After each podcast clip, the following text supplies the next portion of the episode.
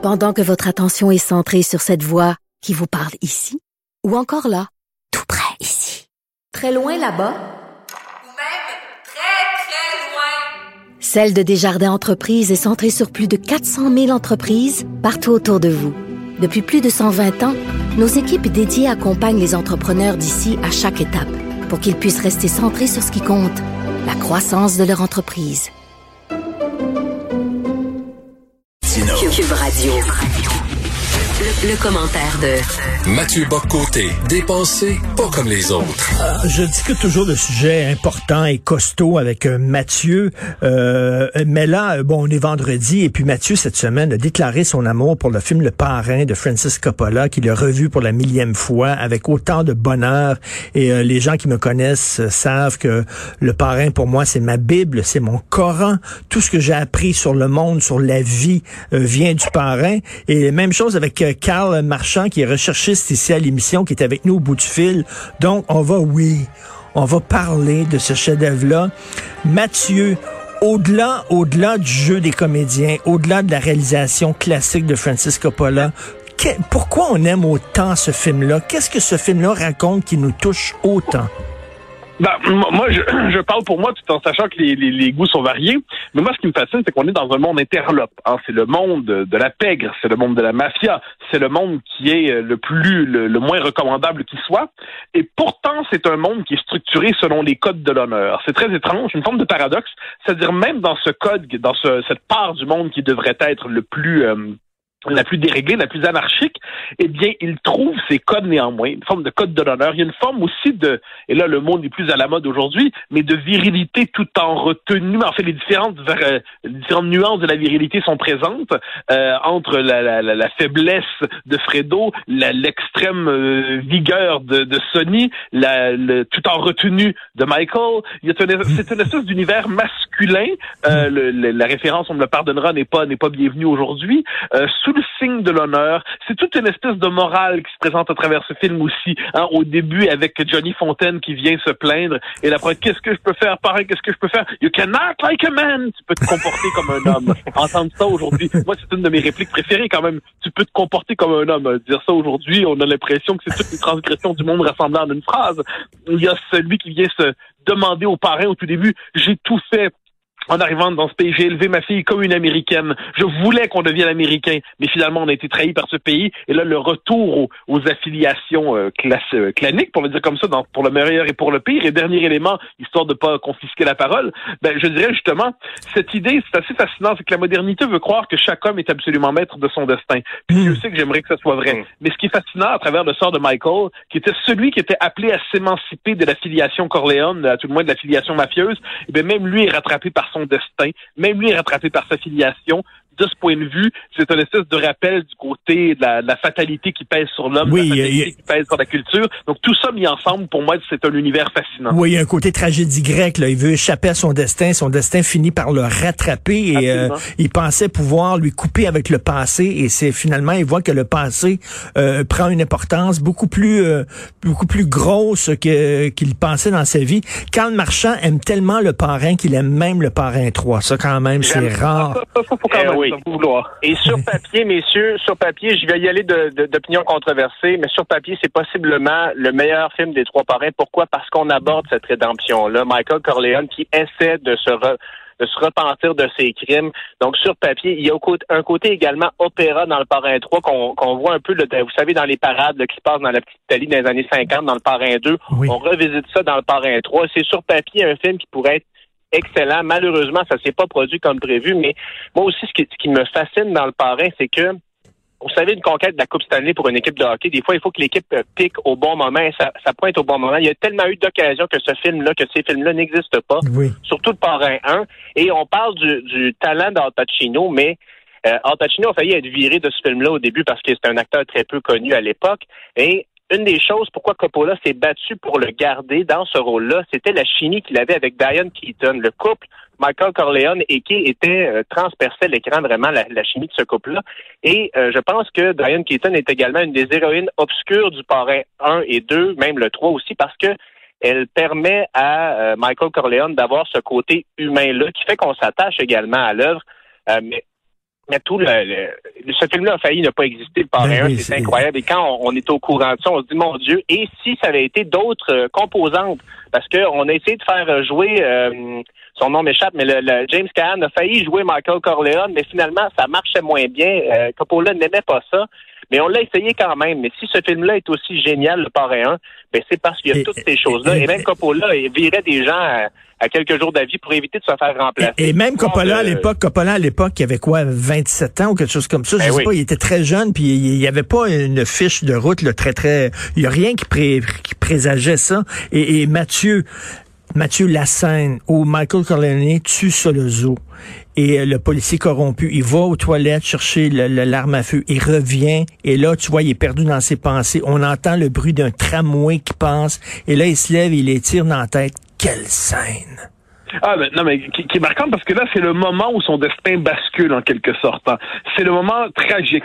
Le- il a accepté, il a accepté il y a que- quelques minutes auparavant que sa, sa vie venait de basculer, que ses origines le rattrapaient. Sait-il jusqu'où il va devoir porter ce, ce- ce fardeau? hein? Est-ce qu'il est conscient que ce n'est pas qu'un accro qu'il fait, que c'est une toute c'est- sa vie vient de dévier, à moins qu'elle ne retrouve son, son sens véritable? Et là, c'est une scène d'une brutalité inouïe. C'est une scène immense. Cette idée qu'il il y a une forme de rituel de passage pour appartenir formellement à la famille, c'est que lui-même doit baigner dans le crime. Tout un espèce d'univers particulier. La fuite vers la Sicile, hein, l'espèce d'espoir de rédemption à travers ça. C'est une dernière tentative de rédemption. Et là, ça échoue encore une fois.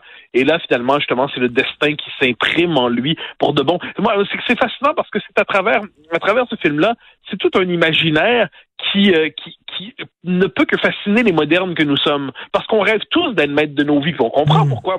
On rêve tous de s'émanciper des cadres qui ont été euh, qui nous ont été assignés. On rêve tous de décider si ma vie c'est ça, ça va être ça. Et là, qu'est-ce que c'est le génie de la tragédie grecque? Tu avais raison de le dire tantôt. Puis la, la présence de la tragédie dans notre monde sur le plan non pas tel qu'on la souhaite, mais tel qu'on la voit, c'est que c'est une leçon de réalité. C'est cette idée que l'homme n'est jamais absolument maître de sa propre vie.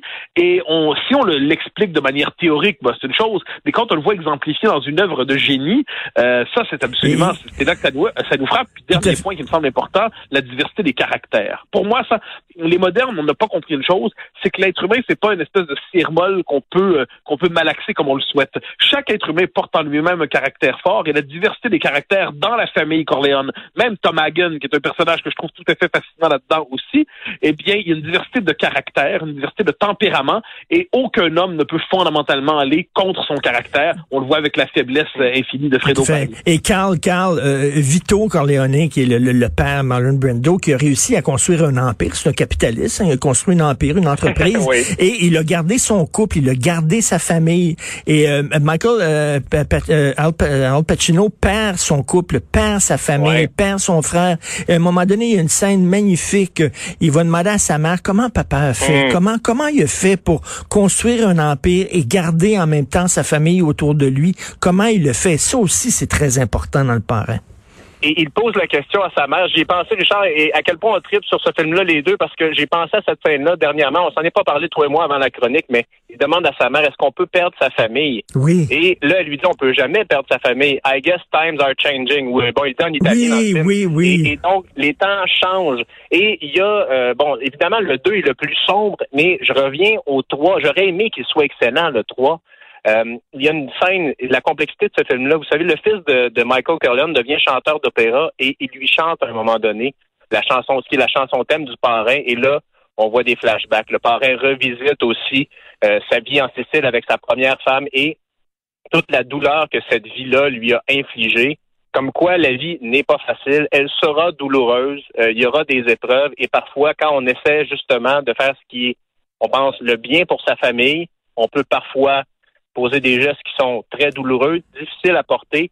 Euh, c'est cette scène-là est très touchante, mais oui, est-ce qu'on peut perdre sa famille? Ben, les temps changent. Les Euh, temps, oui, a- mais, tu me rappelles, I guess times are changing. Ouais. Et vraiment, euh, Mathieu, on parle beaucoup de, de tu sais, essayer d'allier le travail et la famille ces temps-ci. Ben, c'est un film là-dessus. Ça porte Oui, mais c'est qu'en fait, c'est- tout un monde à travers ça. C'est-à-dire la famille demeure l'unité première de rassemblement. Une famille très hiérarchique par ailleurs. On n'est pas, on on n'est pas dans la famille simplement sur le mode contractuel. Par exemple, il y a cet échange entre Fredo et Michael. On leur dit, tu es mon frère, donc je t'aime. À notre époque, elle dit, dit pas des choses comme ça aussi clairement. C'est-à-dire, le fait que tu sois mon frère ou ma soeur aujourd'hui, on peut le renier. On peut et lui, non, il y a quand même cette espèce ensuite on sait le sort qu'il lui réserve par ailleurs un peu, plus tard, mais il y a quand même cette espèce cette idée, c'est des, unités organiques finalement. Et il y a aussi, puis ça c'est une chose qui frappe de, de, de Vito Corleone, quand il parle des différentes formes de, de, de crimes, il dit il y a des choses, les, les politiciens acceptent mon, le jeu parce qu'ils considèrent que c'est un péché véniel. La drogue, c'est différent. Et là, il y a cette idée, il ne veut pas s'engager là-dedans, il y a des choses qui ne se font pas. Donc, même dans le crime, même dans le crime, eh bien, il hmm. considère, lui, qu'il y a des choses qui se font et qui ne se font pas, parce qu'elles ne seraient pas tolérées par la classe politique qui le tolère lui-même. Donc, c'est assez intéressant de voir que nous ne sommes pas, alors on n'est certainement pas devant des enfants de cœur, on n'est certainement pas des gens dont on souhaite la vie non plus, qu'on ne veut pas la reprendre leur vie. Mais il est, fascinant que les hommes ont toujours besoin de règles partout où ils sont, peu importe le milieu, et ils ont besoin d'interdits moraux. Même dans le crime, on voit qu'il y a des interdits moraux. C'est assez euh, intéressant de voir qu'encore une fois, ça nous en dit beaucoup sur certains traits de l'esprit humain. le code de l'honneur, Carl, en terminant, il y a des choses qui se font, il y a des choses qui se font pas. C'est ça. Oui, puis évidemment, là, on comprend que c'est présenté d'une manière, on veut présenter ces gens-là comme des hommes d'honneur. Ce sont quand même des criminels. Ne, ben bien sûr, bien sûr. Évidemment, euh, ça tourne mal aussi toute cette histoire de, de la drogue. Et je reviens aussi sur, on fait des choses, on pense que c'est ça le code. Euh, bon, Michael Corleone devient parrain, et dans le parrain 3, il se confesse. Euh, comme quoi, il le sait que ce qu'il a fait n'est pas toujours nécessairement bien et on sent le remords. Donc, euh, même quand on tente d'accomplir son devoir, c'est ça la, ligne de, ce, de, ce, de cette trilogie-là, ben, parfois on peut se tromper et euh, ben, ça se fait pas sans casser des œufs. Euh, c'est dans la très belle scène de la confession, ça, je me permets de le dire. C'est-à-dire que l'homme, à un moment donné, dans sa vie, doit se confesser. Et, je pense qu'il y a un drame aujourd'hui, puisqu'il n'y a plus de, de confessionnaux, et bien, il y a les réseaux sociaux et la vie publique. Mais c'est terrible parce que le propre de la confession, c'est qu'elle doit être discrète et réservée à un homme qui aura lui-même un devoir de secret. Il y a quelque chose dans cette scène-là, qui est dans le troisième, qui n'est pas le, des trois mon préféré, hein, mais il y a quelques scènes néanmoins qui méritent d'être sauvées, qui méritent euh, euh scène scène d'anthologie dans le troisième. Et à la fin, il tombe, il meurt seul, et même son chien s'en fout.